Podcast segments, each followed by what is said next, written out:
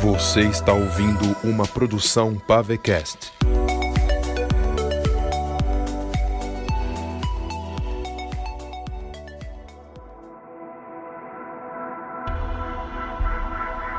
Celta 91, temporada 2. Episódio 4 O Núcleo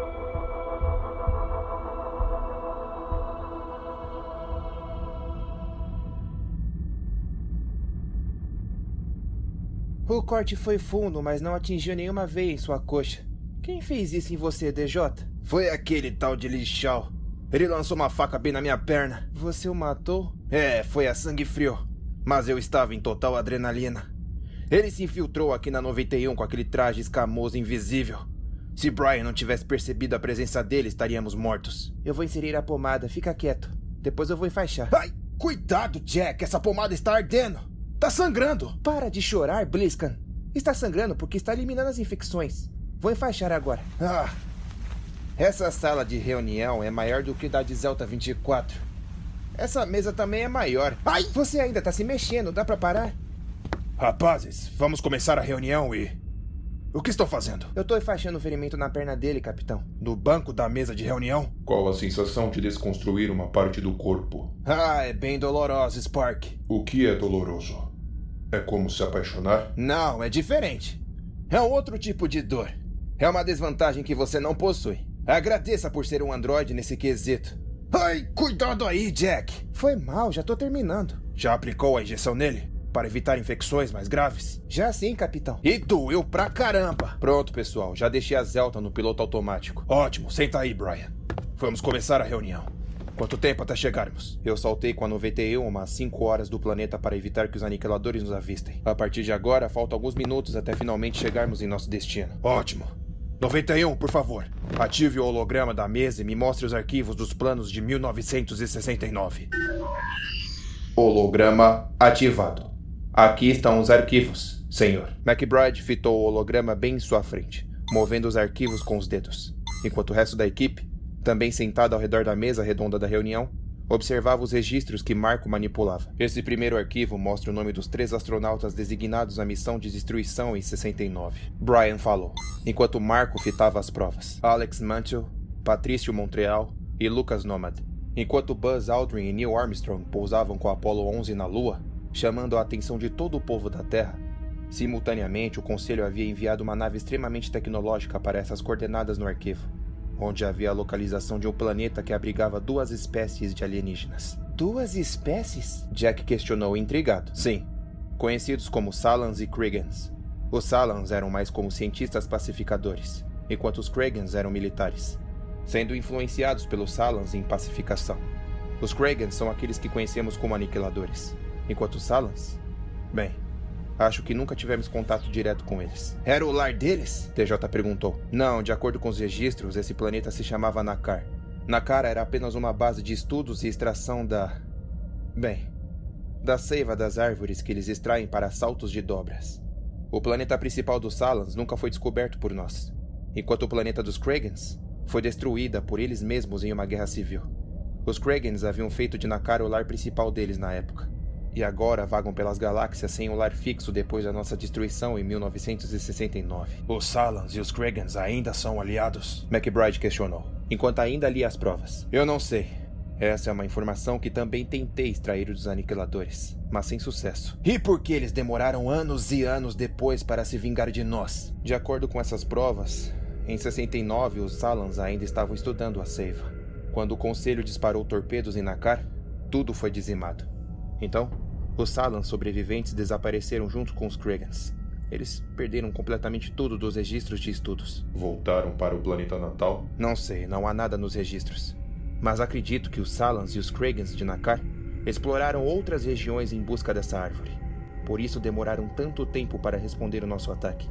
Tiveram que recomeçar do zero os estudos da seiva e, quando concluíram, vieram até nós em 2042 acabando com o planeta Terra. Mas apenas os Kragans vieram. Desde então, não houve mais nenhum sinal dos Salans. Exatamente. Você leu o motivo do conselho ter feito tudo isso? De tê-los atacados em 69? Bom, é óbvio. Por manipulação. Ainda na Terra, o Conselho havia descoberto a tecnologia de criogenia congelar pessoas sem que elas envelhecessem e vivessem por anos. Os membros do Conselho viram uma vantagem nisso. Foi quando construíram as naves Hércules, Hermes e Dionísio. O Conselho, que na época era apenas empresários de uma grande empresa de construção de naves, queria que os aniquiladores viessem, destruíssem tudo e fizessem que a humanidade morasse nessas naves, para que com o tempo eles pudessem escolher quem ficaria em criogenia e quem morreria ao envelhecer. Assim, eles construiriam uma sociedade inocente e manipulada, acordando aqueles que ficaram congelados por anos. E Deus sabe lá o que o conselho faria com esse povo alienado. Governá-los, com certeza, é um dos maiores motivos. Por Deus, construir uma sociedade manipulada. McBride estava realmente assustado com o assunto. Sem que soubessem que o próprio conselho possui sangue em mãos. Foi uma puta manipulação, DJ respondeu. Olha, eu devo dizer que tiro o chapéu para esses desgraçados. Eles planejaram tudo certinho. Sim. Eles usaram cápsulas de criogenia para se manterem vivos até que os aniquiladores viessem e destruíssem a Terra, e que pudessem presenciar isso já que poderiam envelhecer antes. Desde então, Alguns membros do conselho são herdeiros, enquanto outros ainda são os mesmos, graças ao congelamento. O que houve com os três pilotos que dispararam os torpedos em Nakar? Jack questionou, olhando para a foto deles no holograma. Eu acabei de ler o que houve com eles. McBride respondeu antes de Brian. Era uma missão de ida e volta. Bom, era o que os membros da missão acreditavam. Mas o conselho instalou anuladores na nave deles, para que caíssem na cara após o ataque. O quê? Por quê? Eles obedeceram às ordens do conselho.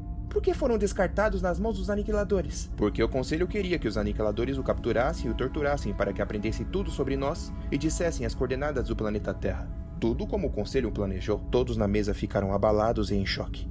Até mesmo o androide Spark, que tentava compreender como a raça humana tinha tanta destreza em manipulação e traição contra o próprio povo. Porém, existe algo que Brian se interrompeu por um instante. Acredito que o Haley não contou essa para vocês.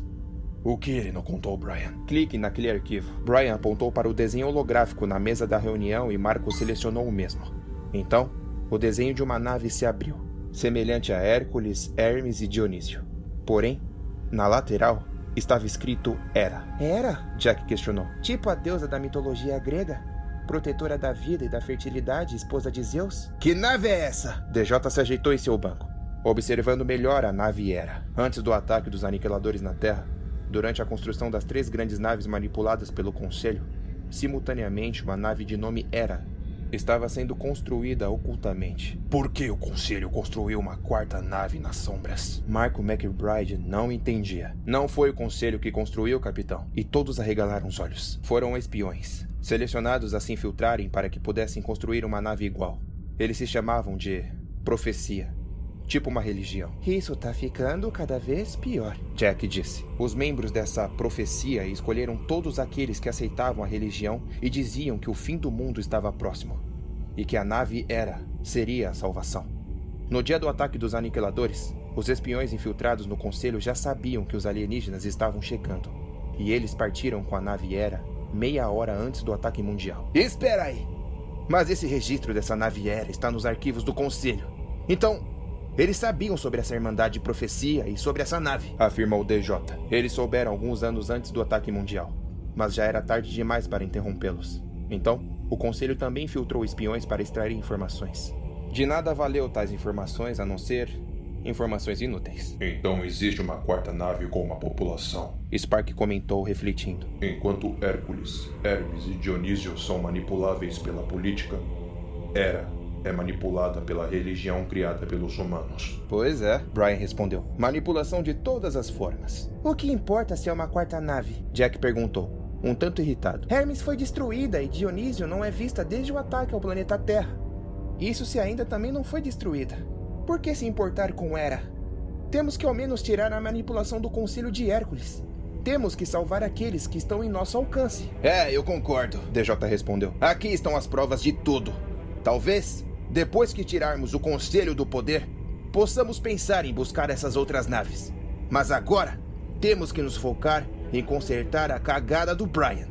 Sem ofensa, parceiro. E Brian deu de ombros. Senhores, detectei uma aproximação. 91 informou. Brian se levantou e correu para fora da sala de reunião. indo direto para a cabine. Se sentou e envolveu os dedos no manche, ativando a pilotagem manual. Consegue ver quem está se aproximando, 91? Negativo, senhor.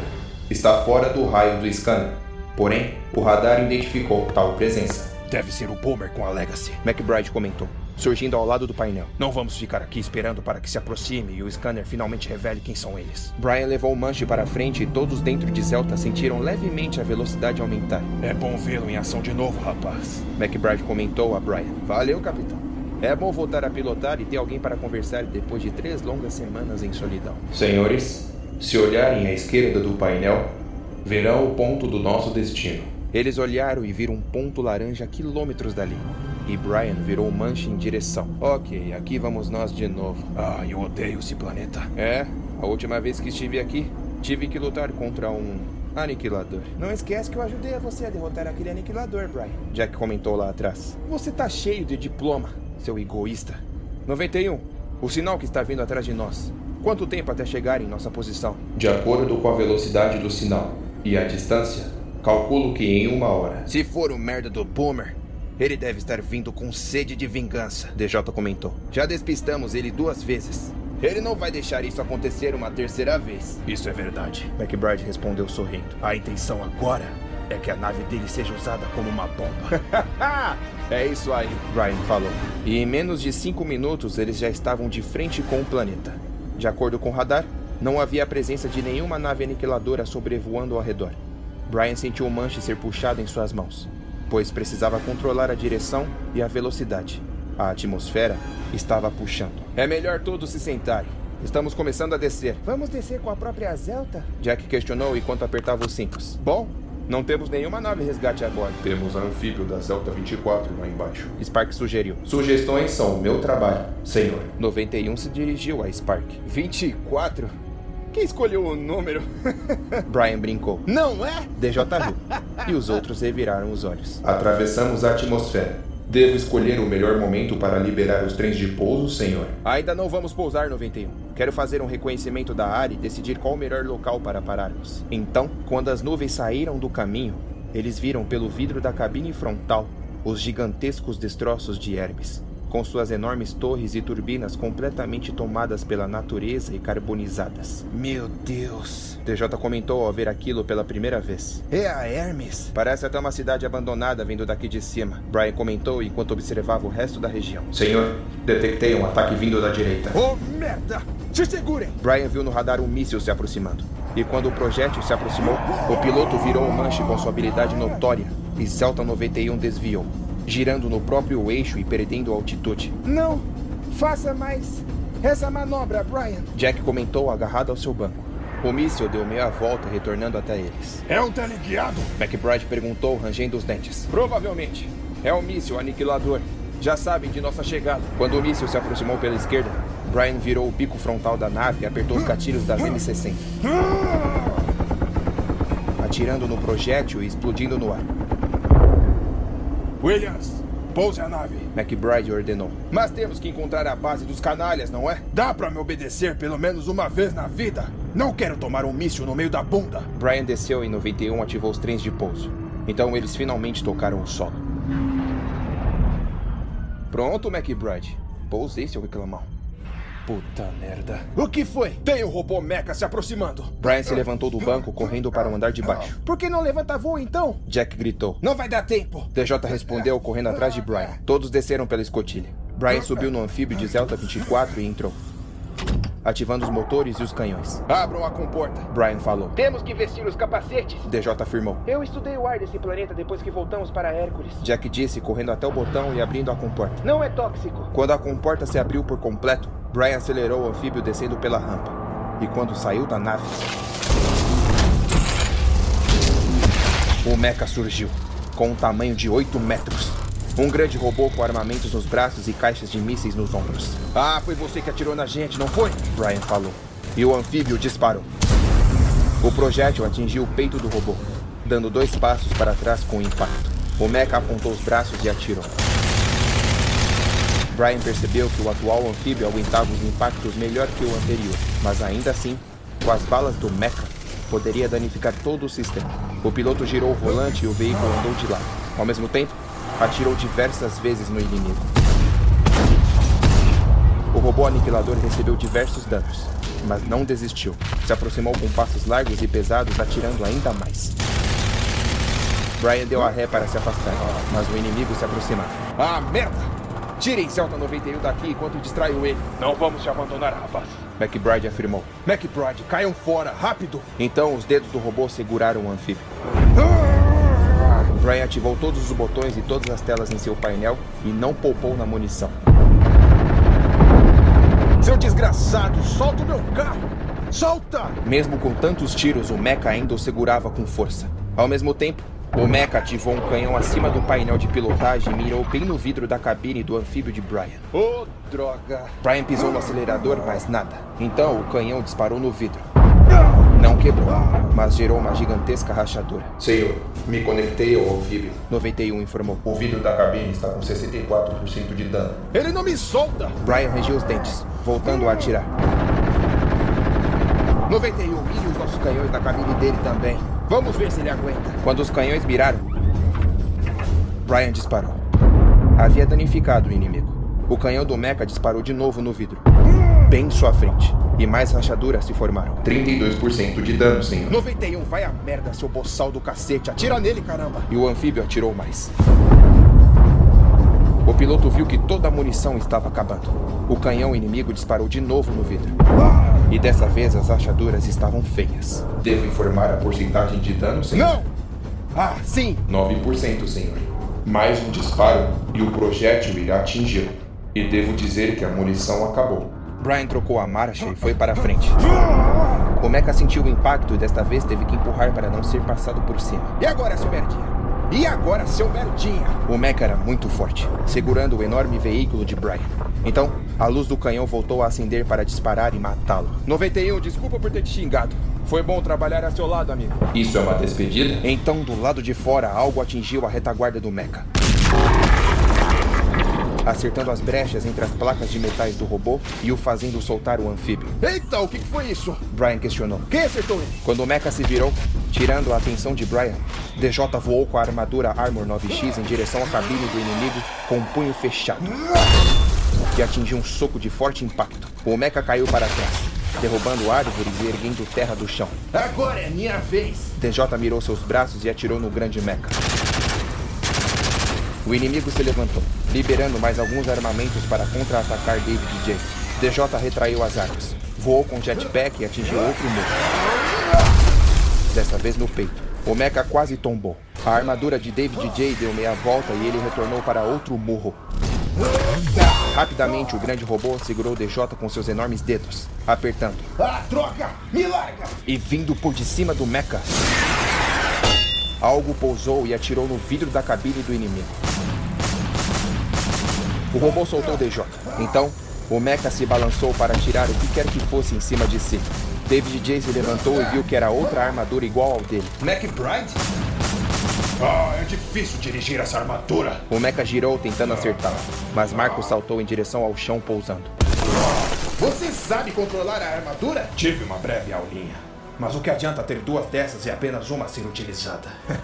o Mecha, quase destruído, com fiações soltas e metal quebrado, se aproximou deles em uma tentativa de desespero. Eu pego as pernas dele. Beleza, vai! Eu derrubo! McBride derrapou em alta velocidade, se desviando da pisada do inimigo. Agarrou a perna direita e apertou. DJ correu, saltou com um jetpack e acertou um murro na parte superior. O Mecha caiu em direção ao chão quando o impacto lhe veio e McBride o desequilibrou. Então, o robô parou de se mover. É assim que a gente mostra quem é que manda aqui, rapaz! DJ comemorou, erguendo os braços mecânicos. O vidro da cabine do Mecha se arrebentou e de dentro um grande aniquilador saiu. Saltou para o chão e avançou em David J. McBride voou em direção ao inimigo e o segurou na retaguarda. DJ fechou o punho simultaneamente e deu-lhe dois murros enquanto McBride o segurava. O monstro era forte. Se soltou da armadura de Marco. Atingiu o peito de DJ, se virou e apertou o pescoço da armadura de McBride. Marco, enquanto tentava se soltar, mirou seu braço na cabeça dele e atirou. Mas o elmo do monstro o protegeu. Ela está amassando a lataria do pescoço de minha armadura! David J voou em direção a eles, mas o aniquilador se virou a tempo e o agarrou no pescoço também. A criatura ergueu os dois. O monstro era um verdadeiro tanque vivo. Tá amassando meu pescoço também! Spark surgiu correndo, abraçou o corpo do inimigo e o levou. E os dois atravessaram o tronco de uma árvore. Quando ambos caíram no chão, Spark fechou os punhos e atacou. Atingindo o elmo do alienígena, o aniquilador rugiu de raiva, acertando as duas mãos no peito do androide. Spark caiu para trás, perdendo o equilíbrio e a direção. O aniquilador se levantou e acertou um único murro nele. Spark voou para outra árvore. Agora, DJ! McBride veio da direita e DJ da esquerda, ambos atingindo socos seguidos. Temos que tirar o elmo dele. Assim a gente acerta a cabeça e ele cai. DJ agarrou o braço direito do monstro e McBride o esquerdo. Spark! DJ o chamou, tentando segurar a criatura que se debatia como um enorme javali. Tire o elmo dele! Spark se levantou do chão, correu até eles e fez força para arrancar o elmo. Ah! Tira o elmo! Não estou aguentando! Quando Spark finalmente tirou, ele recuou. DJ e McBride o soltaram e ambos simultaneamente abriram os porretes em seus antebraços, atingindo o impactante golpe na cabeça do monstro.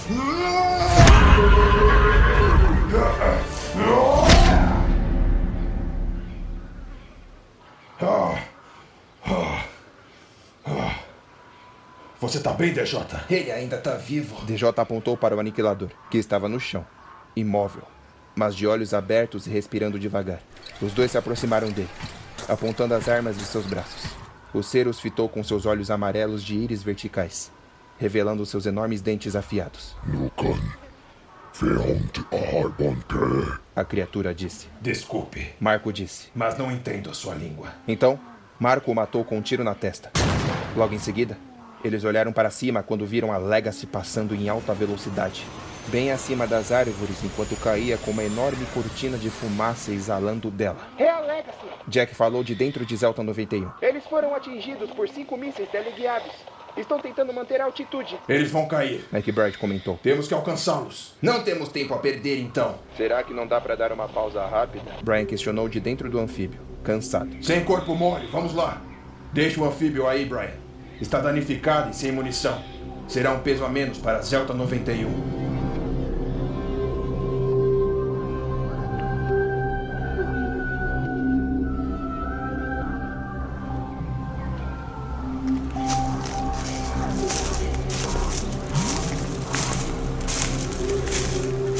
Algumas horas mais tarde, eles haviam sobrevoado a região em altitude extremamente baixa para evitar que os mechas os encontrassem, pousando em outras coordenadas.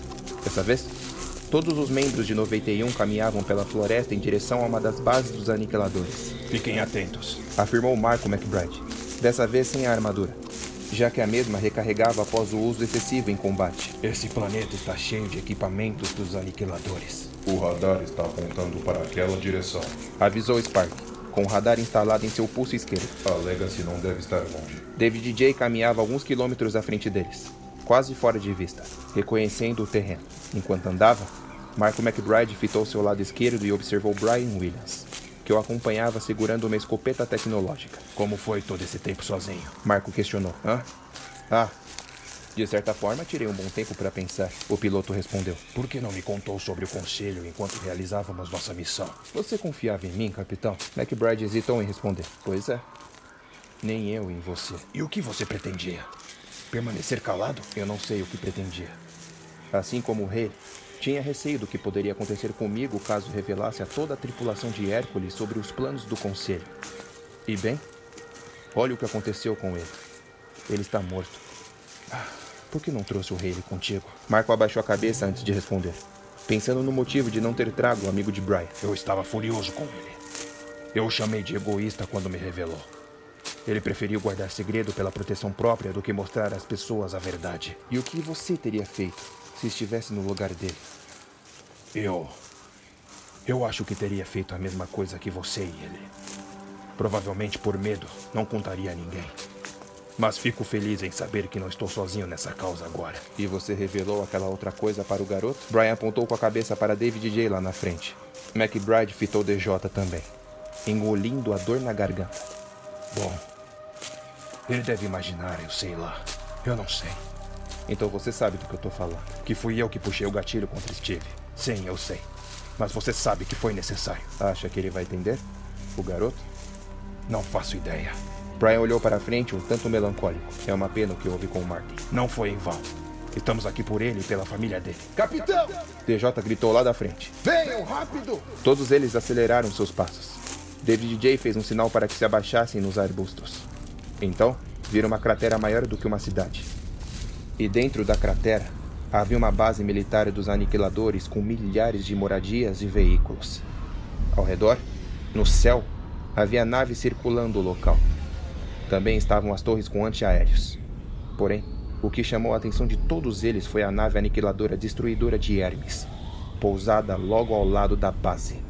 Era tão enorme que o resto do veículo se estendia além do horizonte, maior do que a própria Hércules. Oh, caramba! Jack falou. Aquilo é um inferno com turbinas. E pensar que já estivemos nesse planeta antes sem saber desse lugar. Brian comentou. Vejam ali. McBride apontou em direção ao oeste, com o um binóculo nos olhos. Uma fila de robôs mechas carregando cilindros do tamanho de troncos de árvores. Cheio de seiva. Eles estão transportando para dentro da nave.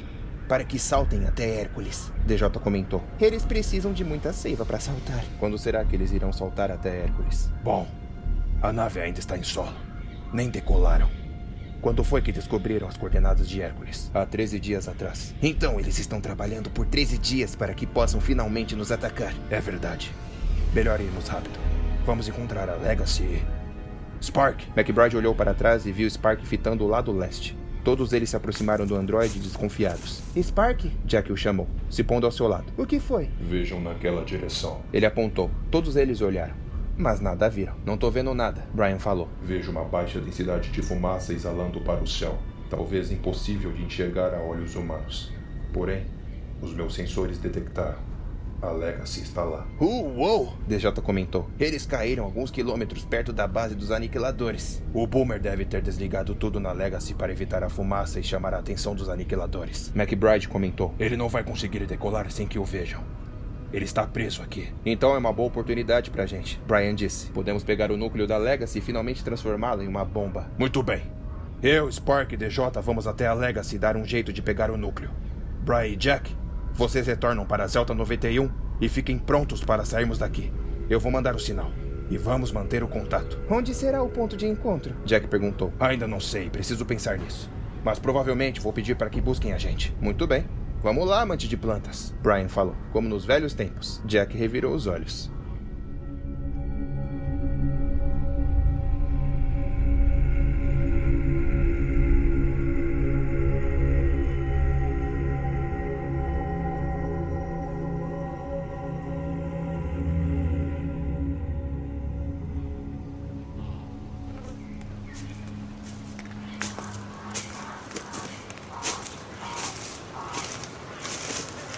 Quando McBride, Spark e DJ chegaram no local da Legacy, a uns dois quilômetros da base dos aniquiladores, eles viram a nave completamente amassada na parte frontal e as asas tortas.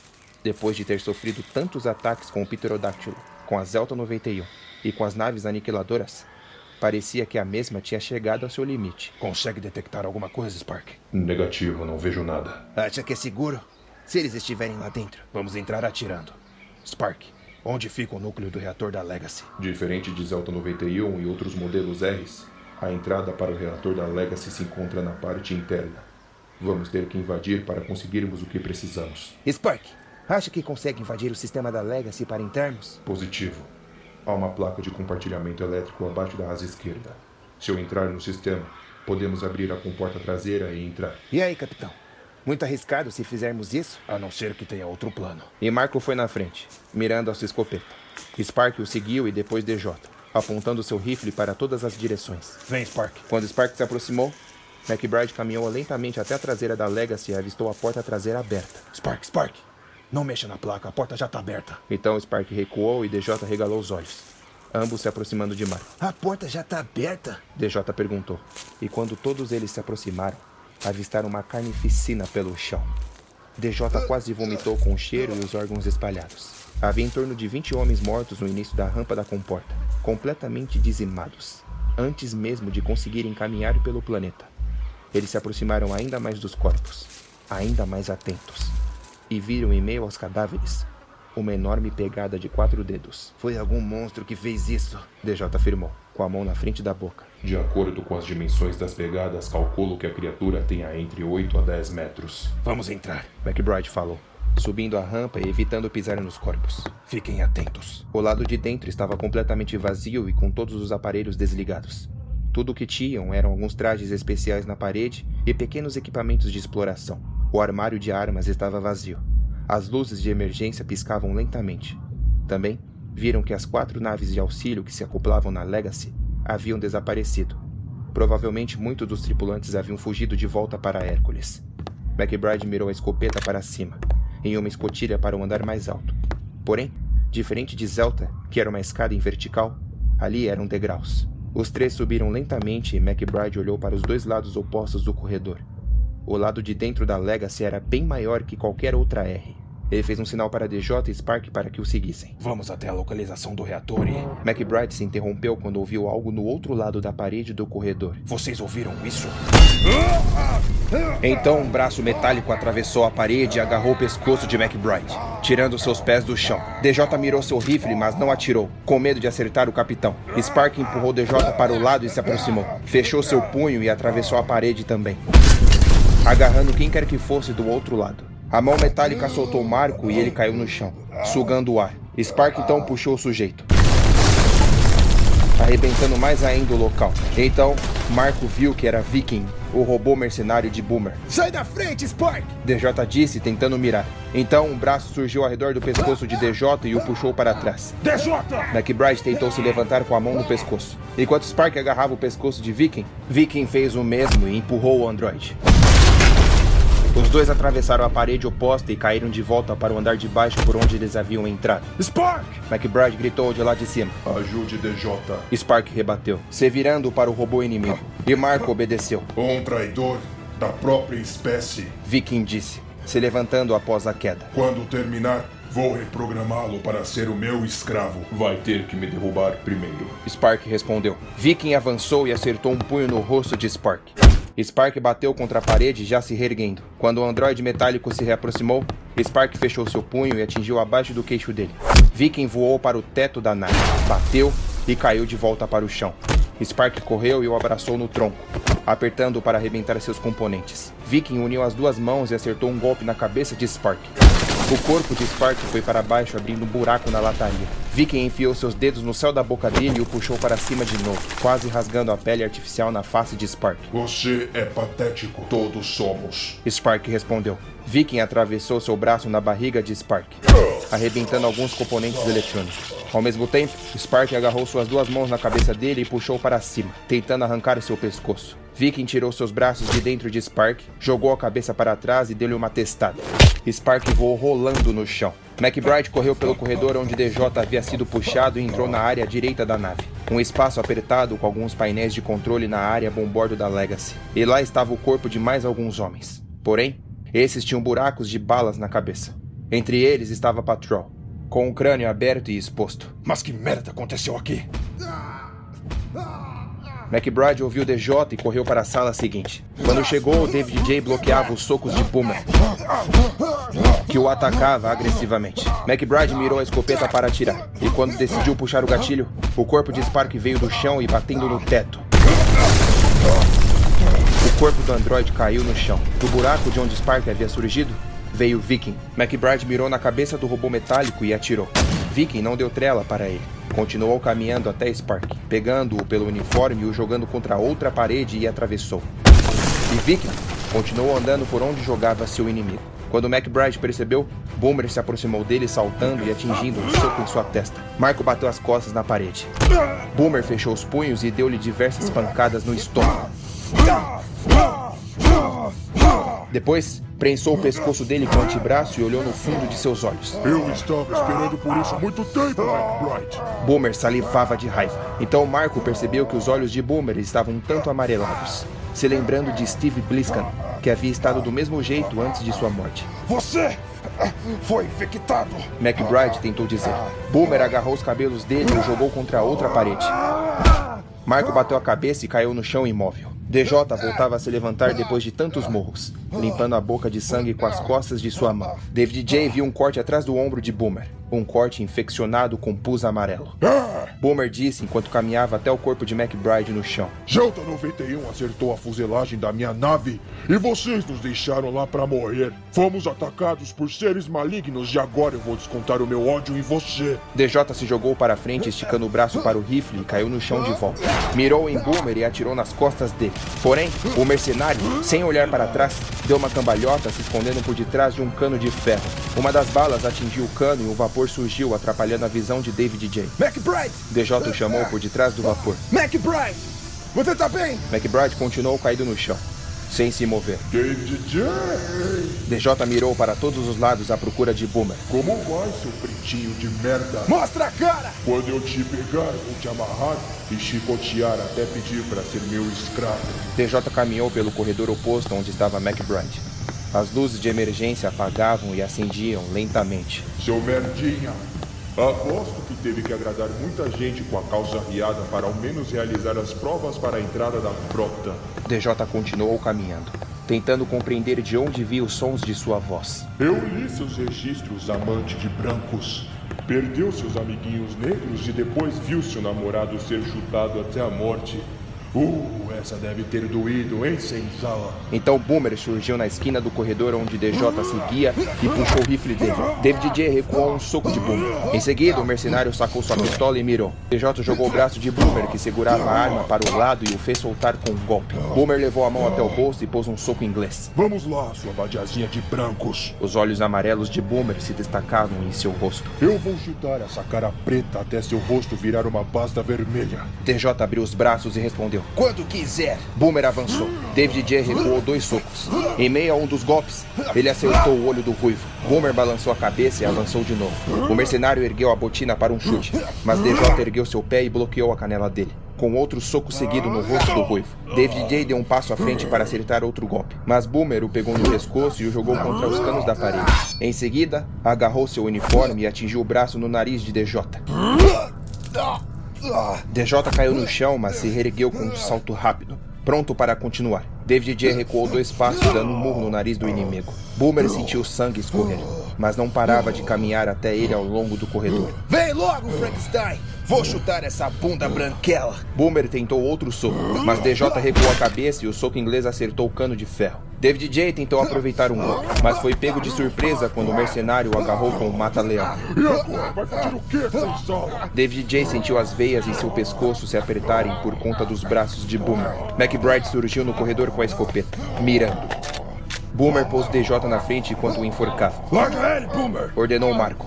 Atire, McBride. Boomer o encorajou. Atire nesse vagabundo de rua. Eu mandei largar ele. Não, McBride! DJ falou, rangendo os dentes. Eu lido com ele! DJ! Eu lido com ele! Então, hesitantemente, McBride abaixou a escopeta. Boomer sorriu com dentes vermelhos de sangue. E de repente, DJ começou a fechar os olhos.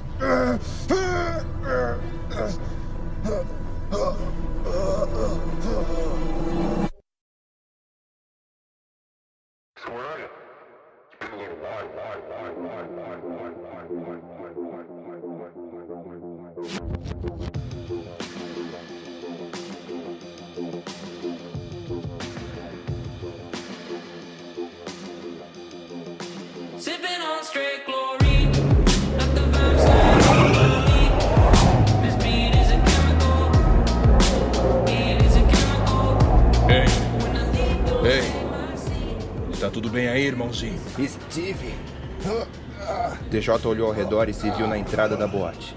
Estava no chão, com o nariz sangrando.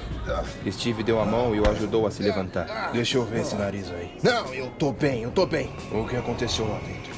Um dos caras da frota disse que você brigou. Eu não preciso dos seus sermões. DJ se virou para o lado, limpando o nariz que escorria mais sangue.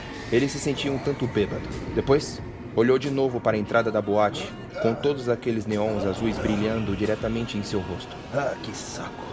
Vai embora, Steve. Eu sou seu irmão, não vou te largar assim. Vai embora, porra! Steve deu um passo para trás, assustado.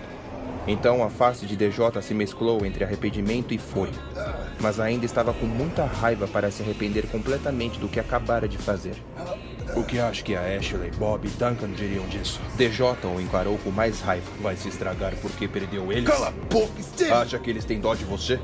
É isso que você está querendo que eles tenham de você? Pena? Acha que a frota vai passar a mão na sua cabeça pelo que aconteceu com seus amigos? David J fechou os punhos. O Dennis me contou o que houve dentro da boate. Uns caras mexeram com você, não foi? Eles deram o primeiro soco, não foi? Não foi? E DJ fez que sim com a cabeça, hesitantemente. E olha quem foi expulso. Olha quem está do lado de fora. Você! Para de procurar uma imagem de pena. Para de tentar ser vítima. Honre a si mesmo. Não prove aos outros que é um fracasso, mas prove a si mesmo que é um homem. Eles irão rir de você. Vão te julgar. Vão te derrubar. E você vai fazer o quê? Beber e apanhar até cair em um beco como esse? Cala a boca, Steve! Eu não vou deixar você desonrar a nossa mãe. Não depois de todas as coisas que ela provou ser capaz por nós. Honre a si mesmo, DJ. Honre todos aqueles que lutaram por nós no passado. Que lutaram pelos nossos direitos. Eu tô cansado de ouvir essa ladainha. Por séculos lutamos pelos nossos direitos e tudo permanece igual. Assassinaram meu amigo só porque ele andava ao meu lado. E os assassinos vão sair impune dessa. Como posso servir a frota?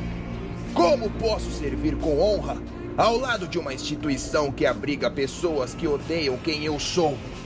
Pessoas movidas ao ódio. Eu nunca disse que seria fácil.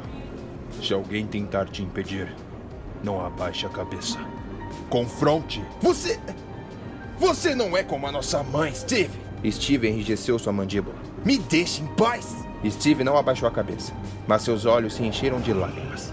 Ele não deixou nenhuma lágrima escorrer pelo seu rosto. Segurou o seu choro.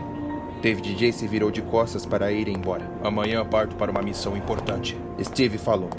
DJ parou no meio do caminho, se virando para ele. Amanhã? Amanhã partirei com a Zelta 91. É, eu sei. DJ respondeu. Só se fala disso em toda a Hércules. Faz um favor pra mim, quando você partir, vê se morre. Eu tô cansado de você continuar tentando me ajudar, beleza? Você nunca se importou comigo a não ser consigo mesmo. Vê se morre! E se virou, continuando seu caminho, cambaleando. Então Steve deixou com que as lágrimas escorressem, se virando para o lado oposto do beco e partindo.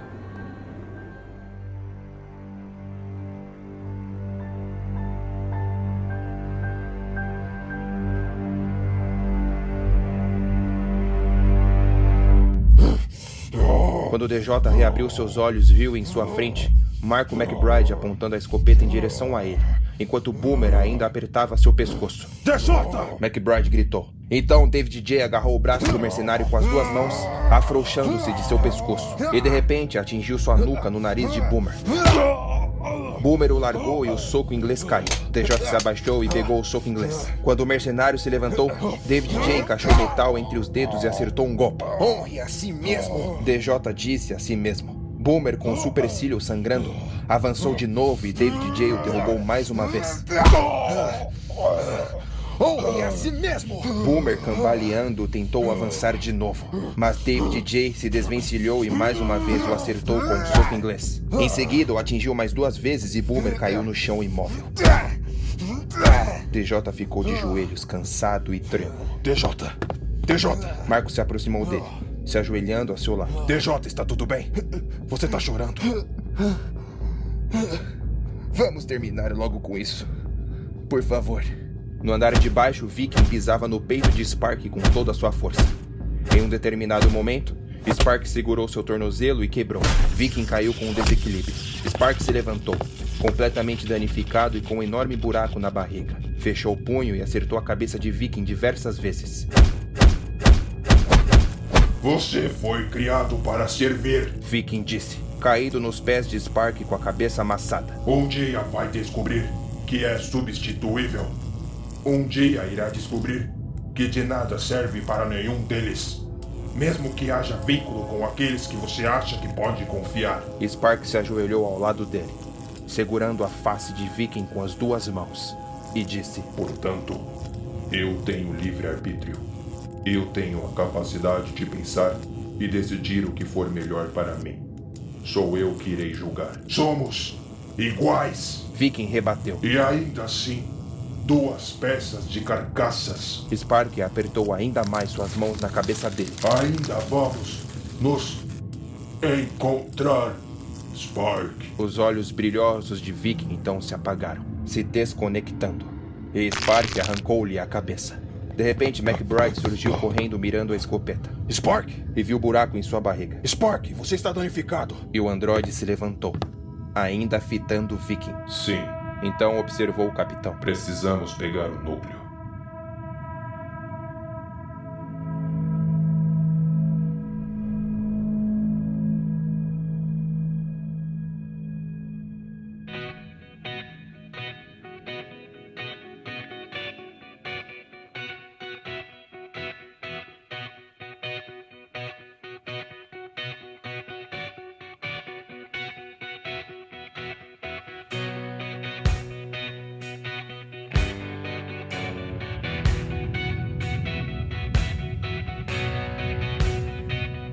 Dentro de Zelta 91, Jack lia alguns registros técnicos informados pelo analisador atmosférico quando eles estiveram neste mesmo planeta antes.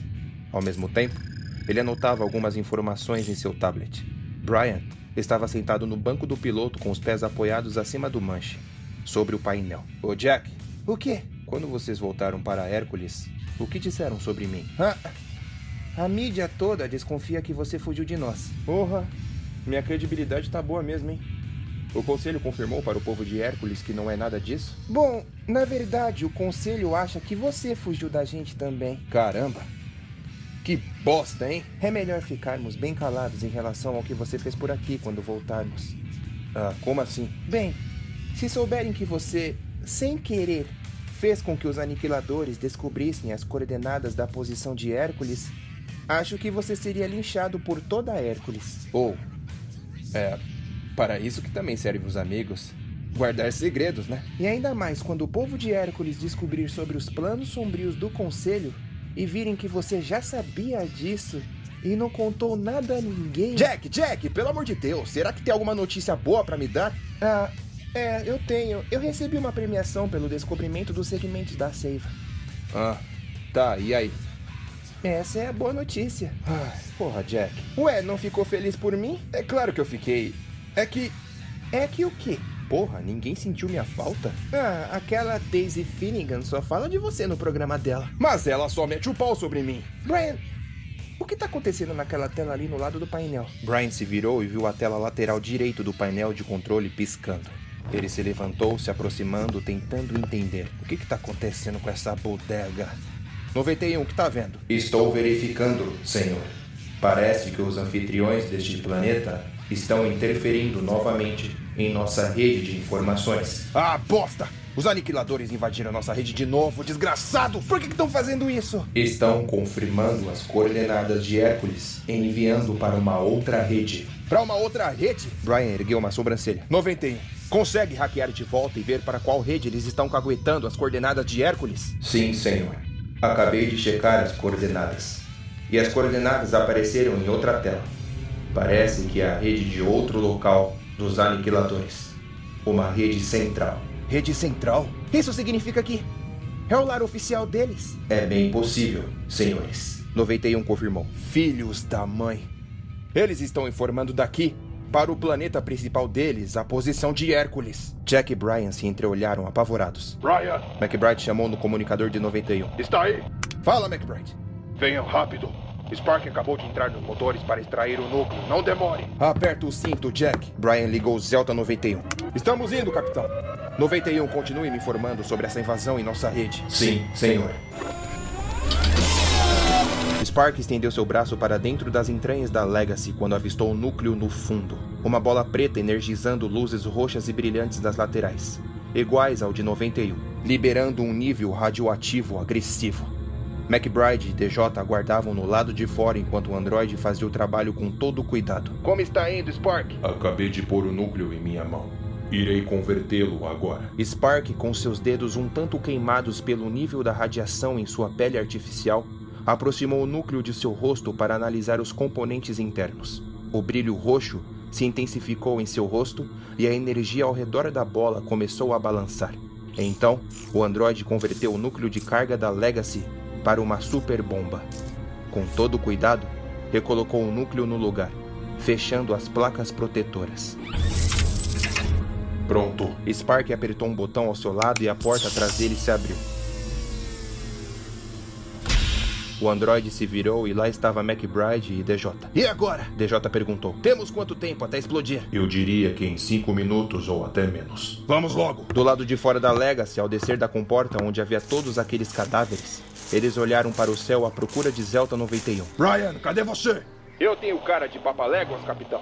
É, capitão. DJ o chamou. Do meio das árvores, um monstro bípede surgiu, de 10 metros de altura.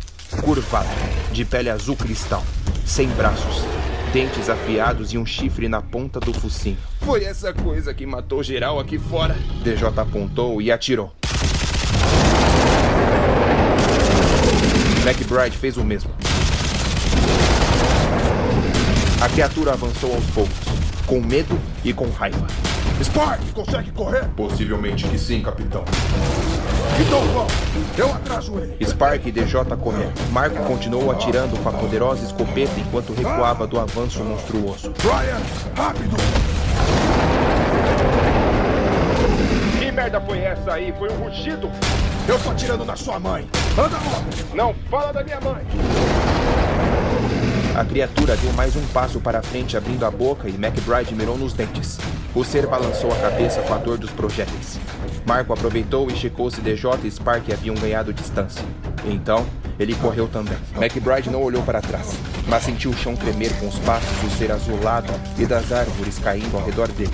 O capitão apontou a escopeta para cima, atirando de qualquer jeito. As coisas podiam ser mais fáceis. Eu tô chegando, capitão. Aguenta aí. McBride tropeçou em um galho e caiu. Se virou rapidamente, caindo no chão e atirou. Por pouco não virou comida. De repente, DJ voltou, abrindo fogo e ajudando ele a se levantar. Vem, capitão. Obrigado, rapaz. E vindo do lado direito da criatura, um mecha apareceu, fincando uma enorme espada na costela do monstro. O alienígena urrou de dor e abocanhou a outra mão do robô. Vamos, deixe eles se degladiarem. O mecha retirou a espada da costela do monstro, ergueu a lâmina e decapitou o bicho. A cabeça foi ao chão, mas o corpo, o robô ergueu no alto e jogou contra DJ e McBride. Puta que pariu. Mas o corpo bateu entre dois troncos de árvores, defendendo os dois. O robô mirou seus dois braços para atirar neles. Mas na retaguarda, uma criatura semelhante ao primeiro surgiu e abocanhou o mecha nas costas. Depois, outro veio à direita, comendo-lhe o braço. E o terceiro monstro veio à esquerda, mordendo a perna. DJ e McBride continuaram em frente quando mais dois mechas apareceram. Mas ao invés de se concentrar nos dois que corriam desesperadamente, os robôs se concentraram em mais quatro monstros azulados que surgiam da densa floresta. Marco e David J tiveram que se desviar das enormes patas dos gigantes que explodiam tudo ao redor. Que merda tá acontecendo aí embaixo? Brian perguntou no comunicador. Quando DJ e Marco finalmente se afastaram da confusão entre os monstros e os robôs, eles avistaram Spark. E logo acima de Spark, viram que Zelta se aproximava do solo. Capitão, Jack gritou no ponto. atrás de você. Quando DJ e McBride olharam para trás, um dos monstros o seguia, pisando no chão com força e sede de fome. Spark subiu a rampa de Zelta e se virou esticando o braço para os dois. Rápido. Spark disse. A criatura foi se aproximando cada vez mais. Então os dois pularam para dentro de Zelta. Vai, vai, vai, vai, vai, vai. Vai logo, Brian. E Brian voou quando o alienígena tentou morder as turbinas. Spark esticou a mão para um botão na parede, fechando a comporta. E todos eles foram para a cabine rapidamente. Deu salto, Brian. McBride ordenou. O planeta vai explodir. Não vem cagar regra aqui não. Brian respondeu aí. Pra saltarmos, temos que sair da atmosfera. Estou detectando naves aniquiladoras vindo em nossa direção, informou o 91. Brian segurava um manche com força, subindo em direção ao escuro do espaço na velocidade máxima. Vamos, amigão. Brian dizia a Zelta. Não me deixa na mão.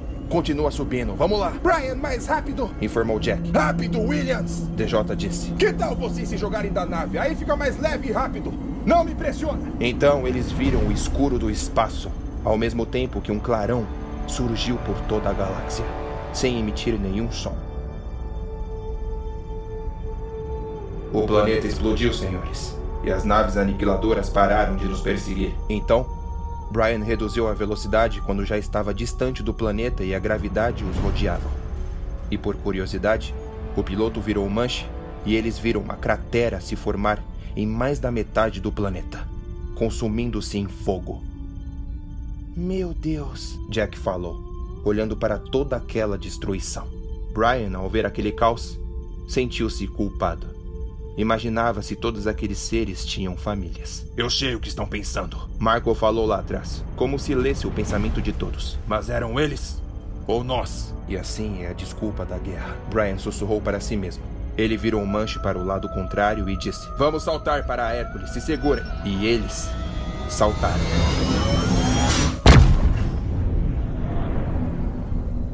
Então, bem em frente a eles, lá estava Hércules. Oh, droga. Jack se apertou no banco. É agora a pior parte? Hora de mudar o rumo da humanidade. DJ respondeu. Ainda não, Brian falou. Williams! Essa sua mania de dizer que não pra tudo está começando a me irritar. Mas ainda não é o momento. McBride soltou-se do cinto e se levantou, caminhando até o lado do banco de Brian e o encarando. Do que você tá falando, garoto? McBride perguntou. Então a torre chamou. Atenção, Zelda 91. Fomos autorizados a apontar os canhões. Vamos abrir fogo se não reduzir a velocidade agora. Oh, eles vão nos matar agora. Se nos quisessem mortos, não teriam avisado. Spark falou. McBride continuou encarando Brian, perguntando: Garoto, por que não devemos revelar os planos do conselho agora? Brian fitava McBride sem dizer nada. Podemos pedir para o 91 transmitir os sinais das provas para toda a Hércules ver. DJ sugeriu. Vamos fazer isso. Devo realizar tal função, senhor? Não! Não autorizo. Brian afirmou. Se fizermos, eles vão atirar na gente antes que as provas cheguem na transmissão deles. Temos que fazer isso lá dentro de Hércules. Transmitindo para alguém de confiança na encolha. Brian, eu sou o capitão aqui. Reduzam a velocidade ou abriremos fogo. E Brian reduziu. Vamos abrir a comporta de entrada de Hércules. O conselho estará aguardando no hangar para efetuar a prisão de todos a bordo. Você confia em mim, McBride? Brian, Confia ou não confia? por que eu deveria confiar? Por que os aniquiladores ainda sabem onde está Hércules? Jack respondeu lá atrás. O quê? DJ ficou indignado. Acabamos de explodir eles. Eles transmitiram as informações de Hércules para o planeta natal deles. Brian falou a McBride, e McBride arregalou os olhos apavorado. O quê? É verdade. Spark respondeu. Acabei de conectar nos registros e as informações batem. Meu Deus. DJ pôs a mão na cabeça. Quando isso vai acabar? Então, começaram a atravessar o portão do hangar de Hércules, avistando um exército altamente armado. Tá legal. Qual é o seu plano, garoto? Perguntou a Brian.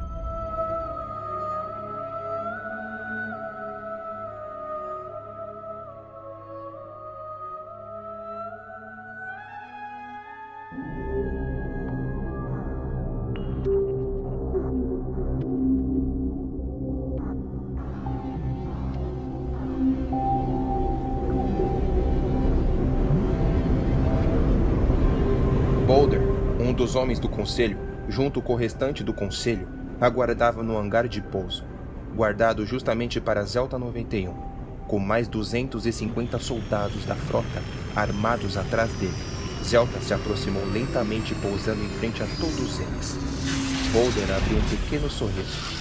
A porta traseira de 91 se abriu e todos os membros começaram a descer pela rampa. Alguns soldados apontaram seus rifles. Porém, não fariam nada, já que as câmeras da mídia de Hércules apontavam suas lentes de longe. McBride estava na frente, enquanto os outros o seguiam logo atrás, se aproximando. Marco McBride, Jack Flips e David J. Bliskan. Falou Boulder. Estou dando voz de prisão a vocês em código vermelho. Ou seja, sentenciarei vocês como renegados, postos em criogenia para que sejam eliminados da sociedade assim que a conclusão em busca de um lar para Hércules seja finalmente concluída. Boulder então olhou para Spark. Quanto a você, será levado diretamente para Droid Cyber para ser permanentemente desligado. Depois olhou para Brian. Brian Williams, você. Boulder se interrompeu quando Brian levantou a mão, mostrando-lhe o dedo do meio. Ora, Sempre polêmico e engraçado em frente da mídia. Diga-me, Sr. Williams, isso é uma forma de defesa ou só é mesmo cara de pau? Só é bom olhar para essa sua cara lavada e ver você morder a língua por achar que eu fugi. Bom, aqui estou. Como se sente estando errado? Na verdade, sinto-me extremamente satisfeito, já que a incapacidade de Boomer Maverick em executá-los fora nulo. Parece que tal tarefa está em minhas mãos agora. Você não vai prender ninguém. McBride afirmou. É mesmo? Boulder queria rir. Por que não? Afinal, a sua prova cabal Apontou para a Zelta 91. está prestes a ser destruída. Você é a maior decepção de Hércules, Capitão McBride. McBride deu um passo para a frente e os soldados apontaram as armas para ele. Mas Marco não se deu como intimidado. Os aniquiladores estão vindo. E o sorriso de Boulder murchou. O quê? Eles sabem das coordenadas de Hércules. O que vocês fizeram? Salvamos vocês de uma destruição. Porém, apenas adiamos o inevitável. É mentira! Temos provas de invasão de registros dos aniquiladores. DJ respondeu logo atrás de Marco. Provas de invasão no sistema de 91. Boulder, o resto do conselho e os soldados se entreolharam. Muito bem. Boulder continuou com raiva. Vamos lidar com vocês primeiro e depois vamos nos defender. Como McBride disse, Brian falou, vocês não irão fazer nada. Brian olhou para DJ. DJ parecia nervoso e fez que sim com a cabeça, dando o sinal para o piloto. Se fizerem algo conosco, se um de nós for executado ou desaparecer, incluindo este androide, apontou para Spark. E se ousarem tocar em minha nave, Hércules inteira saberá das merdas que vocês fizeram ao longo dos séculos. Seu babaca apontou na cara de Boulder. Não, não saberão. Boulder respondeu convicto. Vamos destruir Zelta 91. Ah, não vai. Até porque agora, a 91 é o menor dos seus problemas. Acabamos de enviar as provas para o dispositivo de outra pessoa. Boulder arregalou os olhos. Está nas nuvens. Em algum lugar aqui dentro de Hércules. E essa pessoa já sabe que se acontecer alguma coisa conosco ou com nossos direitos, será publicado para todos os planos de 69. Boulder abriu um sorriso cínico, abaixando a cabeça. Ok. O que. O que vocês querem? Ele perguntou. McBride o fitou no fundo dos olhos e disse: Se o povo de Hércules descobrir o que vocês fizeram, eles irão se revoltar. E não nos defenderemos da chegada dos aniquiladores. Vamos todos nos dividir. Portanto, sugiro que resolvamos esse assunto depois, então. E se conseguirmos nos defender dos aniquiladores, estarão dispostos a negociar? Ora, senhor, DJ falou a ele. Parece que a sua imponência desceu para a cueca. Boulder ficou vermelho de fúria. E McBride continuou. Veremos. Mas lembre-se: se tocarem um de nós, vocês já eram. Boulder ergueu a mão, dando um sinal para todos os homens. Se afastem. Ele ordenou. Esses homens não fizeram nada. São homens livres. Então ele disse diretamente para todos eles: Isso não vai ficar assim. Me ameace de novo. E veja o que te acontece. Então Boulder se virou de costas e todos se afastaram. Brian se aproximou de DJ e sussurrou: Para quem você mandou as provas? Minha cunhada, a viúva de Steve. Deu tudo certo. Demorou para carregar o upload, mas conseguimos. Sua cunhada é confiável? Sim, ela é. Pode confiar. O que faremos agora? Spark perguntou, amedrontado. Vamos permanecer juntos aqui em Hércules. O conselho vai avisar sobre a vinda dos aniquiladores e todos nós vamos nos unir nessa guerra. Se sobrevivermos, lidamos com o conselho depois. O conselho vai ficar na nossa cola agora. Vão fazer de tudo para descobrirem para quem enviamos as provas. Vamos espalhar essas provas para o máximo de lugares possíveis sem publicá-las. Não iremos repetir o erro de Haley. Essas serão as nossas armas. Vocês estão comigo? McBride estendeu a mão para a frente, esperando o apoio deles. Jack, hesitantemente, foi o primeiro a pousar sua mão. É. Meus diplomas e prêmios estão descarga abaixo mesmo, mas eu tô dentro. É, eu também. Pelo Martin, pelo Steve e pelo povo de Hércules. DJ pousou sua mão. Por Hércules. Spark pousou a sua. E você? John. Brian encarou McBride ao ouvir o seu nome e abriu um leve sorriso. Teu nome é John? DJ perguntou com uma sobrancelha erguida. Brian pousou sua mão e disse: Vamos lá. Esse é o terceiro round. Isso aí. Celta 91. O Roy. Can you hear, can you hear, can you hear my voice? Coming through, coming through, coming through the noise.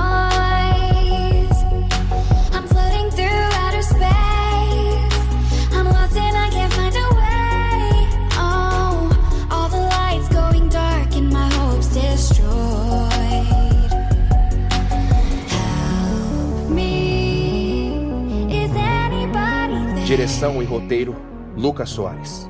Produção: Isabela Armani. Elenco: Lucas Soares, Agatha Caes, Isabela Armani. Trilha sonora: The Fat Rat. O Pavecast agradece sua audiência e em breve teremos a terceira temporada de Celta 91. Nos aguarde.